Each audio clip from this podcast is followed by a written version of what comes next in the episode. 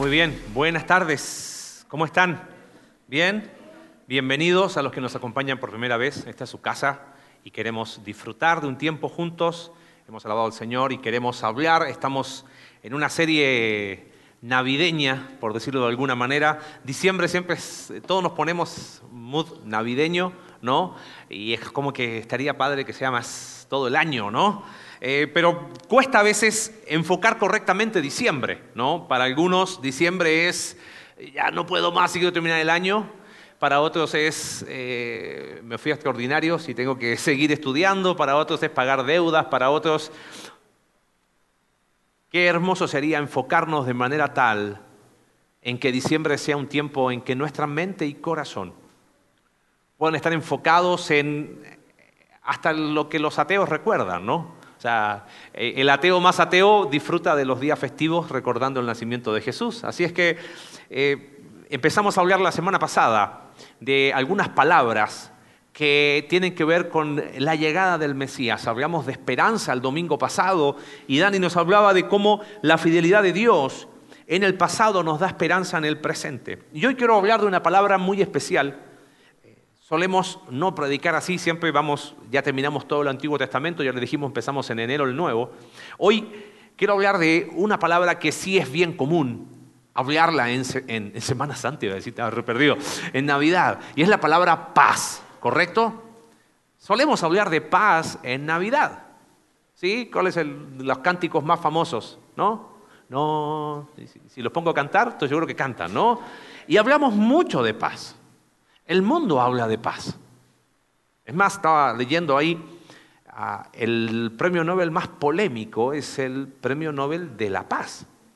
Porque, por ejemplo, se le dio a un presidente que estuvo ocho años en guerra. Entonces, ¿cómo, le dan a un presidente que, lo único que hizo fue tener guerra, darle el Nobel de la paz? Se habla de eh, la famosa Pax Romana, que fue el tiempo en que el imperio romano estuvo en esta aparente paz y, se hizo como algo muy común. Eh, si yo te digo así, ese es símbolo de qué?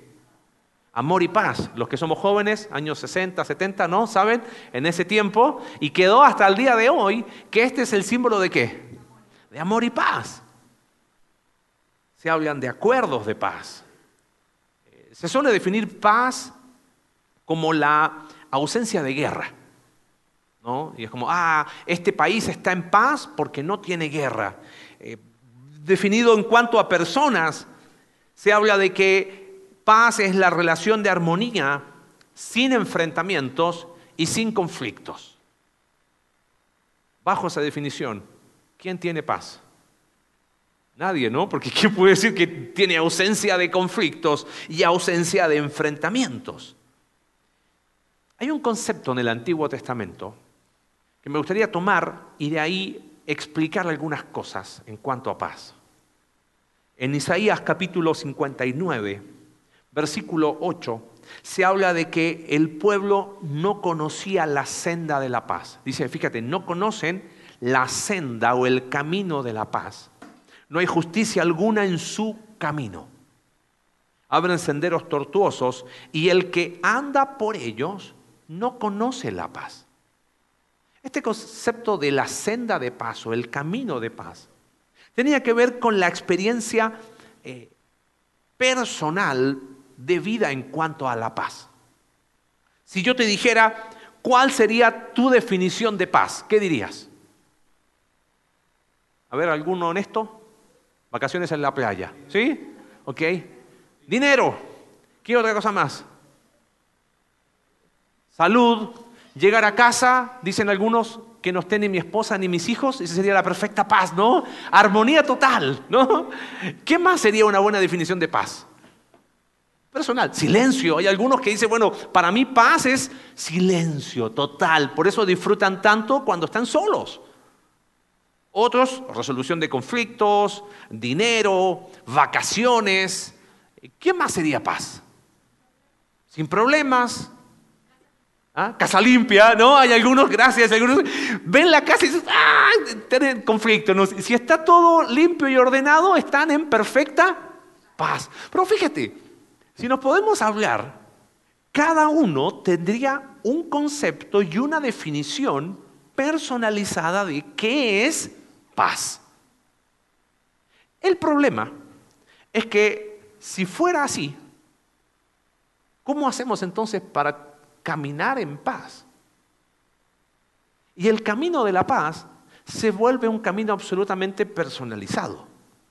Entonces decimos, si tan solo tuviese esto, esto, esto y esto, yo tendría mi camino de paz.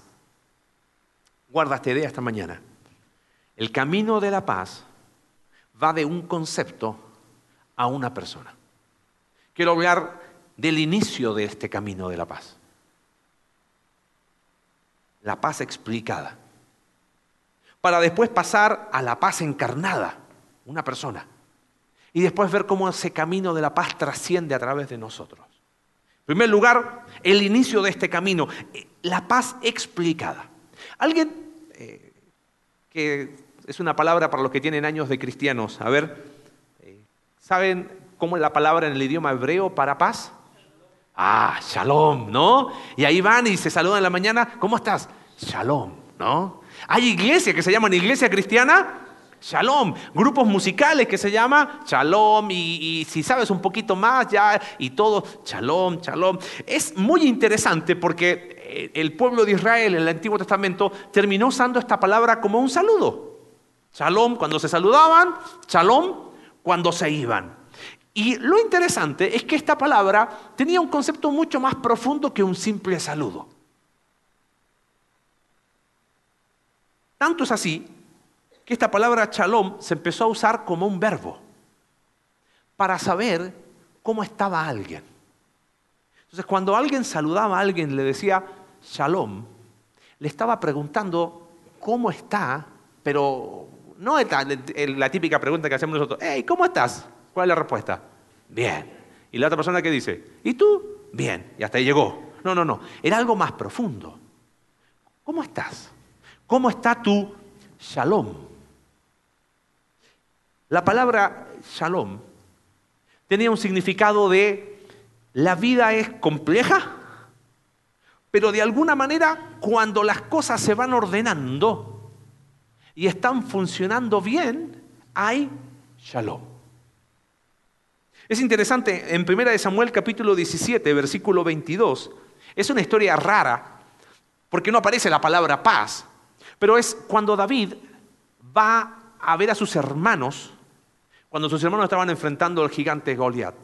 Y le pregunta David, cuando va ahí en primera de Samuel capítulo 17, versículo 2, dice, le, va y le pregunta, ¿cómo están ustedes? ¿Cómo está tu shalom? Dice, corrió a las filas para saludar a sus hermanos. La palabra saludar es la palabra shalom, pero hecho verbo. ¿Cómo está su bienestar? ¿Y cómo estaba? pésimos y tenían problemas. Lo interesante es que Shalom era algo que para los judíos no era un sentimiento, era algo más profundo. Nosotros hemos, por eso quiero partir desde el concepto, porque si yo te hablo que tú puedes tener paz al conocer de Dios, Quizás tú lo asocias primero ah, a tener un sentimiento de paz. O a que todos mis conflictos se solucionen. Pero el concepto de paz era mucho más profundo. Concepto de paz aún tenía que ver con la resolución de conflictos. Por ejemplo, en Proverbios capítulo 16, versículo 7, eh, en la traducción de la Biblia de las Américas, dice, eh, cuando los caminos del hombre son agradables al Señor, aún a sus enemigos hace que estén en qué cosa? En paz con Él. Entonces fíjate, para el, concepto hebreo, paz no era un sentimiento. Paz tenía que ver inclusive con restauración. Si había algo roto y algo le faltaba a un edificio, le faltaba su shalom. El ladrillito. ¿Te das cuenta? Este concepto de paz, lejos de ser una idea de un sentimiento o de ausencia de problemas, era algo más profundo. Ahora, para los que han estado ya más tiempo en la iglesia, Hemos terminado de estudiar el Antiguo Testamento. ¿Y cómo sería un resumen de la historia del pueblo de Israel? La historia de una nación que lo que tuvo siempre fue ausencia de qué? De paz. ¿Correcto? ¿Y desde dónde empezó eso? Vamos a Génesis capítulo 3. Y lo primero que uno ve en conflicto es que ahí lo que se rompe es la paz. Hay enemistad, hay tensión y hay una constante en ese sentido. Entonces, en el Antiguo Testamento el concepto de paz era no un sentimiento, no un, estado de, ah, sí, paz, no tengo problemas, sino era algo tan profundo que ellos miraban a su alrededor y decía, es imposible que nosotros tengamos paz. Entonces, todo el Antiguo Testamento apuntaba a que iba a venir un día una paz diferente. Fíjate, Isaías capítulo 32, lo que dice el profeta en cuanto a futuro. Versículo 1 dice, miren, un rey, ¿y en qué tiempo está ese verbo? Un rey reinará con rectitud.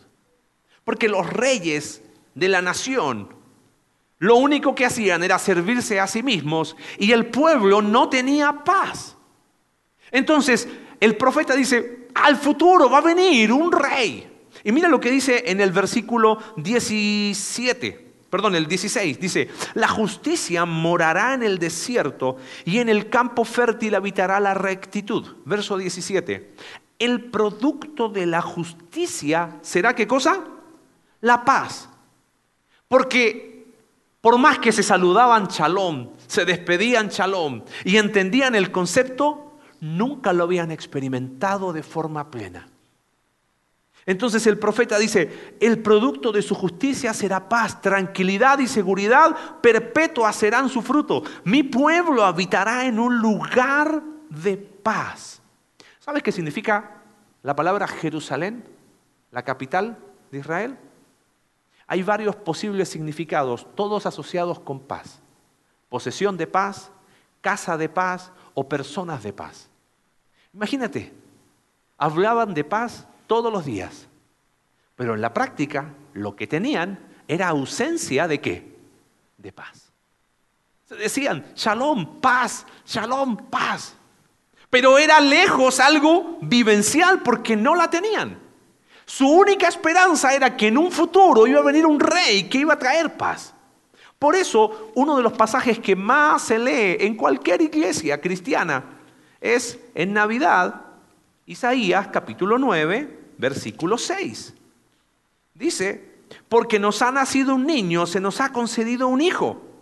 La soberanía reposará sobre sus hombros y se le darán estos nombres. Consejero, admirable, Dios fuerte, Padre eterno, ¿y qué más? Nosotros lo repetimos y cantamos en Bellancico, príncipe de paz, lo que sea, pero ¿te das cuenta que significa príncipe de paz para ellos? es que nunca habían experimentado una plena paz. Y después el versículo 7 dice que se extenderá su soberanía y su paz y no tendrán fin. ¿Sabes para mí cuál es la gran lección al hablar del inicio del camino de la paz? Es que nada de lo que nosotros podamos hacer nos va a dar esa paz que anhelamos. Guarda esta pregunta. ¿qué darías por tener paz? Pero no estoy hablando de la paz de la casa limpia, no de la paz de las sin deudas, no de la paz de no tengo conflictos, no, de ese estado profundo de sentirte en paz, de poder llegar a la noche y dormir en paz, de levantarte en la mañana. Y sí, hay bastante chamba, pero en paz. ¿Qué no darías? Viendo toda la historia del pueblo de Israel, procuraron vivir en paz, pero no experimentaron esa sensación profunda porque siempre paz apuntó a algo más grande. El camino de la paz va de un concepto a una persona. Lo primero que tenemos que hacer es entender que la paz no es bajo mis conceptos. Por eso hablamos de la paz explicada. Es ese bienestar profundo del alma. Pero el segundo concepto es el clímax de este camino. Porque el Antiguo Testamento no solamente nos habla del concepto de la paz, sino del clímax de la paz, la paz encarnada. ¿Y qué es la paz encarnada? Isaías capítulo 9, versículo 6. El príncipe de paz. Es que paz, a la luz de la Biblia, es una persona. La paz se vuelve carne y hueso. Jesús es nuestra paz. Paz deja de ser un saludo, shalom, para transformarse en una persona. Fíjate algunos pasajes. En Lucas capítulo 1 hay un pasaje precioso. Zacarías era el papá de Juan el Bautista. Juan el Bautista, ¿quién fue? El precursor de Jesús. Y mira lo que dice Zacarías. Verso 76, hablando de su hijo Juan el Bautista. Y tú, hijito mío, serás llamado profeta del Altísimo, porque irás delante del Señor para prepararle el camino. Darás a conocer a su pueblo la salvación mediante el perdón de sus pecados, gracias a la entrañable misericordia de nuestro Dios. Fíjate, así nos visitará desde el cielo el sol naciente para dar luz a los que viven en tinieblas, en la más terrible oscuridad, y ahí está, para guiar nuestros pasos, ¿por qué cosa? Él sabía que su hijo iba a anunciar que iba a llegar un hombre, que él iba a ser la paz. Jesús, cuando nace, ante los pastores escuchó el cántico de los ángeles, que decían, gloria a Dios en las alturas y en la tierra qué? Paz. ¿Por qué? Porque estaban haciendo el príncipe de qué? De paz. Jesús mismo habla mucho de paz. No tengo el tiempo para ver en el Nuevo Testamento, pero él usaba mucho esta expresión cuando hablaba con las personas. Tu fe te ha salvado, vete en paz. Mira qué interesante, Lucas capítulo 19, porque aquí hay una contradicción muy interesante. En el versículo 42, Jesús está mirando la ciudad de Jerusalén y dice, ¿cómo quisiera que hoy supieras lo que te puede traer paz? ¿Cómo quisiera? ¿Por qué Jesús dijo eso? Porque la paz ya no era un concepto, era una persona. Y Jesús vino a los suyos, pero ¿qué hicieron los suyos? Estaban rechazando qué cosa? Porque ellos preferían una paz bajo sus propios términos. ¿Me captas? Paz definida como lo definimos recién. ¿Qué no darías por tener paz? Ay, que todos mis problemas. No, no, no, espérame. Estamos cometiendo el mismo error del pueblo de Israel. ¿Cómo quisiera que hoy supieras lo que te puede traer paz? Pero eso ahora está oculto a tus ojos porque ellos no querían creer. Pablo explica esto, de que Jesús es nuestra paz. Mira qué interesante este pasaje. Porque Cristo, Efesios capítulo 2, verso 14, porque Cristo, ¿qué dice? Es nuestra paz. Miren un segundo acá. A veces pensamos paz en términos de tengo problemas, pero Jesús está conmigo. Y cantamos, puedes tener paz en la tormenta. Y está todo mal, pero Jesús es mi copiloto y Él, Él me ayuda. No te equivoques. Eso no es paz. Porque paz no es la presencia de Jesús. Es la persona de Jesús. ¿Me captas la diferencia? Por eso dice que Cristo es nuestra paz. Y fíjate el argumento parte diciendo que la paz deja de ser un concepto para encarnarse en una persona. Y Cristo, al ser nuestra paz, dice, de los dos pueblos ha hecho uno solo. Judíos y gentiles que no, se, no convivían, derribando mediante su sacrificio el muro de enemistad que los separaba. Anuló la ley con sus mandamientos y requisitos. Esto lo hizo para crear en sí mismo de los dos pueblos una nueva humanidad al hacer la paz. Verso 15. Cristo es nuestra paz por lo tanto, Él hace la paz.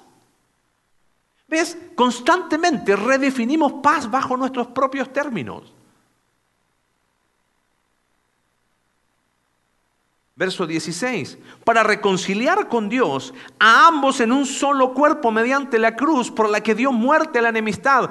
Él vino, verso 17, y proclamó qué cosa? Paz. ¿Por qué Jesús puede proclamar la paz? Porque Él hizo la paz y porque Él es nuestra paz. Esa es la diferencia. Y proclamó paz a ustedes que estaban lejos y paz a los que estaban cerca, pues por medio de Él tenemos acceso al Padre por un mismo espíritu. Por lo tanto, ustedes ya no son extraños ni extranjeros, sino conciudadanos de los santos y miembros de la familia de Dios. ¿Te das cuenta lo precioso de este concepto? Jesús mismo es nuestra paz.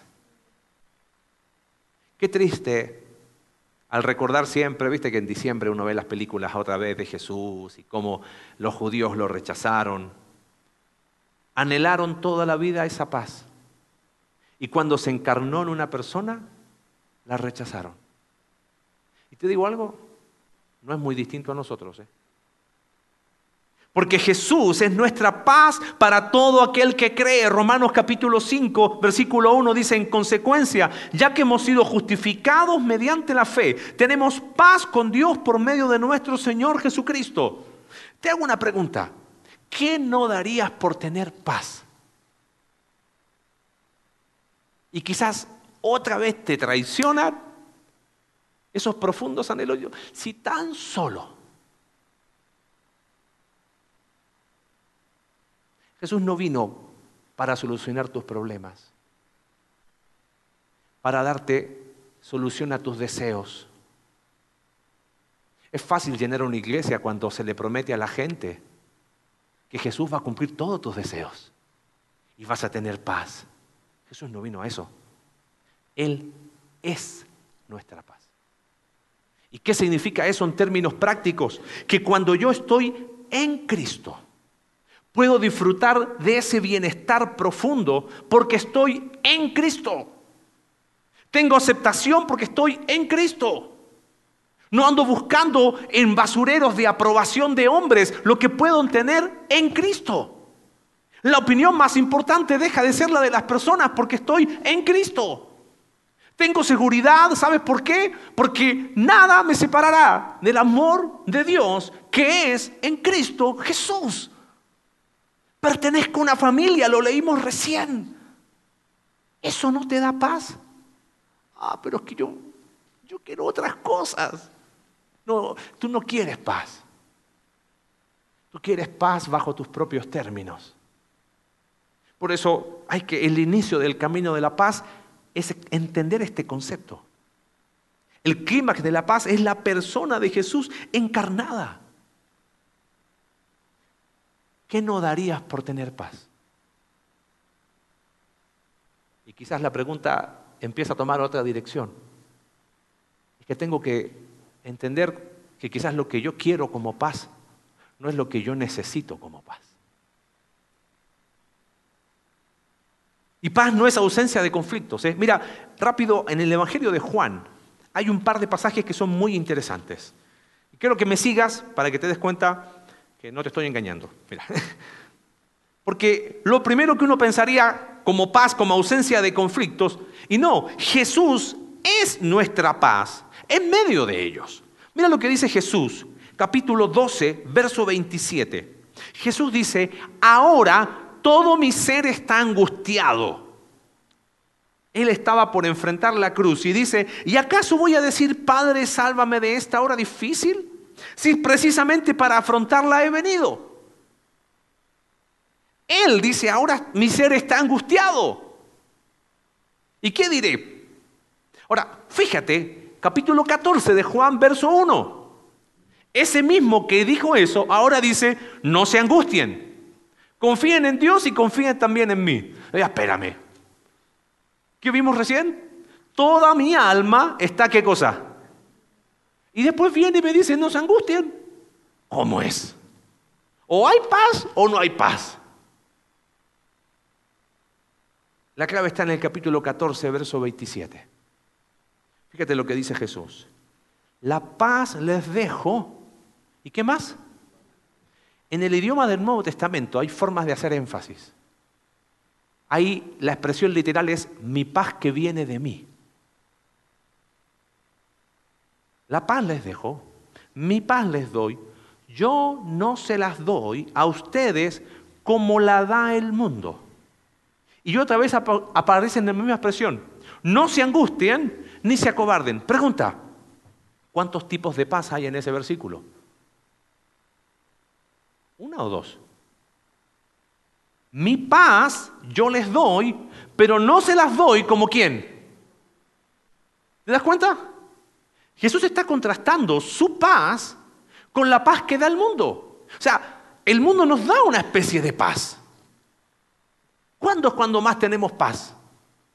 Cuando recibimos la quincena. ¿Y cuándo se acaba? Cuando se acaba la quincena el otro día. No, se duró poquísimo. Esa es una forma de paz que da el mundo. Otra forma de paz que da el mundo es ausencia de conflictos. Entonces, ¿sabes qué?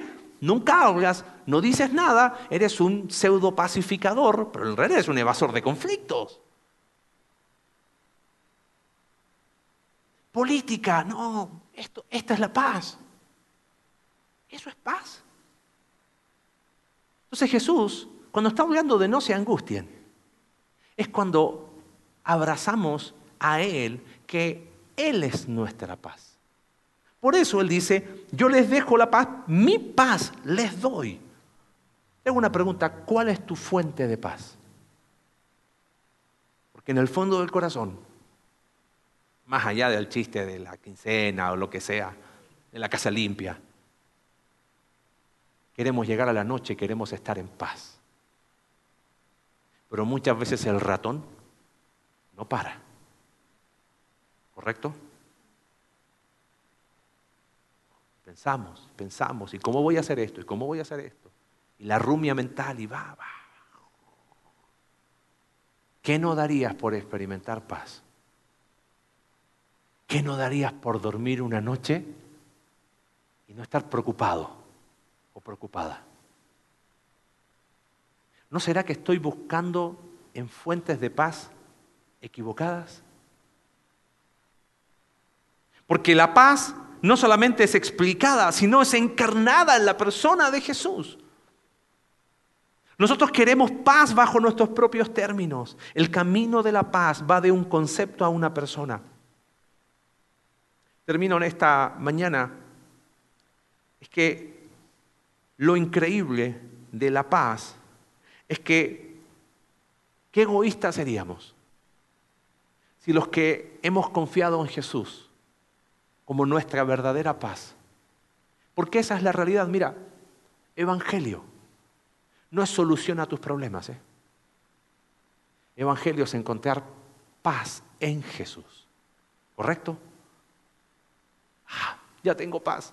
Listo, gracias. Jesús y yo somos mayoría y no tengo que compartir con nadie esa paz. ¿Por qué podemos? ¿Por qué tiene que haber algo que nos impulse a trascender el camino de la paz? Isaías capítulo 52, verso 7, fíjate lo que dice. Qué hermosos son sobre los montes los pies del que trae buenas nuevas, del que proclama qué cosa? La paz. Y Pablo toma ese concepto y en Romanos capítulo 10 habla de hermosos son los pies de los que anuncian la paz. Y en Efesios habla de calzados con la disposición de proclamar el Evangelio de la paz. ¿Por qué tenemos que compartir el Evangelio que trae paz? Porque nosotros la hemos experimentado. ¿Y no será que a lo mejor entonces estamos frenados? Porque ¿qué vamos a compartir de paz si mi vida es un caos? Sí, lucho con la ansiedad. Hablamos el otro día en, la conferencia eh, que tuvimos ahí con, con comunidad vertical, que hoy los trastornos están nos autodiagnosticamos con trastornos de ansiedad social, trastornos de ansiedad de esto, Uy, ¿qué paz vamos a tener? ¿Qué paz vamos a compartirle al mundo? Evangelio no es solución para tus problemas.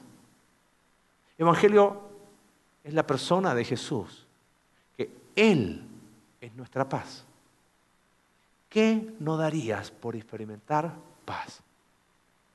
Pero la verdadera paz. Y proclamamos. Alex nos hablaba, ¿por qué un grupo la semana pasada tuvo la iniciativa de ir a un asilo? ¿A qué? ¿Por lástima?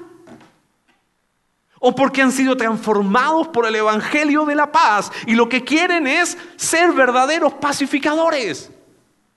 Eh, Mateo capítulo 5, versículo 9 dice, dichosos los que trabajan por la paz, porque serán llamados hijos de Dios. Vivimos en un mundo roto, en un mundo tenso. Detrás de cada rostro hay una historia donde hay ausencia de paz. Tenemos que extender paz a otros. Pero porque hemos experimentado en carne propia esa paz. Y hablar de la verdad y hablar del amor y trascender. ¿Y qué oportunidad en diciembre? cuando hay bastante más sensibilidad. Donde quizás en una cena familiar te van a decir, oye, tú que vas a la iglesia fanático, hazte una oración así como, háblale, ¿no? ¿Qué vas a decir? Hablar de paz puede ser una linda oportunidad. Jesús es nuestra paz. No tu concepto de paz. Y Él vino para que los que están en oscuridad y en esclavitud puedan experimentar la paz. Y por eso esa paz tiene que trascender a través de nosotros. Romanos capítulo 12, verso 18 dice, si es posible, en cuanto dependa de ustedes, vivan en paz con todos. No puede ser que una persona que ha creído en Jesús como su paz no pueda estar en paz con otros. Y cuando la paz empieza a, tomar eh, ser concreta en nuestra vida. Somos agentes de paz. Nuestros matrimonios experimentan paz, nuestras relaciones interpersonales experimentan paz. Pero porque Él es nuestra paz. ¿Qué no darías por tener paz? ¿Qué te hace falta? Alex Siempre tiene una frase que usamos cuando trabajamos en consejería. Quizás la has escuchado. Si tuvieras la varita mágica, ¿qué harías? Si tuvieras la varita mágica, ¿qué es lo que harías para tener paz? Hoy, ¿y por cuánto tiempo me la vas a dar? Dice, ¿no? Con cinco minutos arreglo mucho, ¿no? Algunos necesitan un par de horas, ¿no? Y yo otra vez nos equivocamos, porque seguimos pensando paz bajo nuestros propios términos. Cuando tenía 18 años, el año 96, así saca cuentas. Sí, tengo 44, me corrieron sin aceite un tiempo, pero bueno, ahí vamos recuperándonos, ¿ok? Fui a un campamento donde conocí a un hombre, era uno de los expositores, y yo no tenía idea quién era. Y contó una historia que me impactó en ese momento, pero como que a los 18 años, mira, si a esta edad uno no tiene idea de lo que quiere en la vida, imagínate a los 18. Su nombre, Donaldo Richardson. Ese hombre fue en los años 60, 70, a Papúa Nueva Guinea, que es una isla que está eh, arriba de Australia. Fue a trabajar a una tribu de caníbales, se llamaban los Sawi. Vivían en la edad de piedra. Su pasión era, quiero compartir el Evangelio de la Paz con gente que nunca ha escuchado. Su esposa era enfermera, así que cuando llegaron ahí, él contaba que llegaron y, medio así como con, señas, empezaron a, darse a entender, empezaron a aprender un poco el idioma. Y como ella llegaba con medicinas, empezó a ayudarle a la gente y, los recibieron. E, era río arriba y él estaba en Los Agui, pero eran dos aldeas que estaban enfrentadas. Y, y empezó a averiguar que había mucho conflicto entre ellos, aún pasados. Y como que se respiraba una tensión en que en cualquier momento iba a haber guerra ahí. Richardson aprendió el idioma y si te interesa la historia, busca después el libro, se llama Hijo de Paz. Y si no eres de leer, en YouTube está, hay una película de 28 minutos, bien cortita. Es vieja, no esperes una mega producción de Hollywood, ¿ok? Porque tiene imágenes reales. La cuestión es que Don Richardson cuenta que cuando aprendió un poco el idioma, empezó a compartir el Evangelio. Se contó acerca de Jesús. Y cuando llega el momento en que cuenta que Judas traicionó a Jesús, adivina qué pasó. Todos los indígenas empezaron a aplaudir. ¡Ah! Y lo ves en la película, ¡Ah! estaban felices. Resulta que en los Agui el valor más alto era la traición. Y había conflicto entre estas dos aldeas porque lo que hacían eran caníbales, era que el concepto de ellos era que se cebaban el uno al otro. Entonces, habían invitado hace años atrás a, uno de los guerreros de la otra aldea, le habían dado todos los honores y el tipo se creía ya, no, yo hice la paz y de repente, ¡pum!, se lo comieron. Entonces, para los Sawi, la traición era el valor más alto. Ahora imagínate, estaba este misionero diciendo, yo vine a predicarles el Evangelio ¿Y qué hago ahora? El héroe es Judas y, el, ¿cómo se llama? El perdedor es Jesús. Y no sabía cómo explicárselos. Hasta que pasó lo inevitable. Si la traición era el valor más alto, en algún momento se empezaron a escuchar, las mujeres empezaron a hacer unos ruidos porque se estaban declarando la guerra entre estas dos aldeas que estaban una frente a otra. Ahora estaban tan cansados de matarse entre ellos que había una manera de hacer la paz. El guerrero de una de las aldeas tomó a su hijo recién nacido y lo entregó al guerrero mayor de la otra aldea.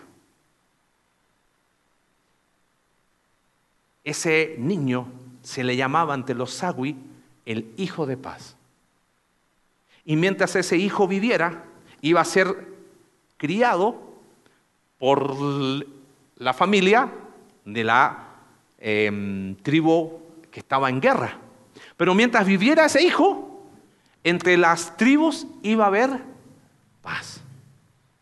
Expectativa de vida 30, 40 años, al menos dando ese hijo. Ahora, imagínate, Don Richardson en su libro dice, el llanto desgarrador de la mamá, que sabía que su hijo ahora iba a ser criado por matrimonio de la tribu enemiga.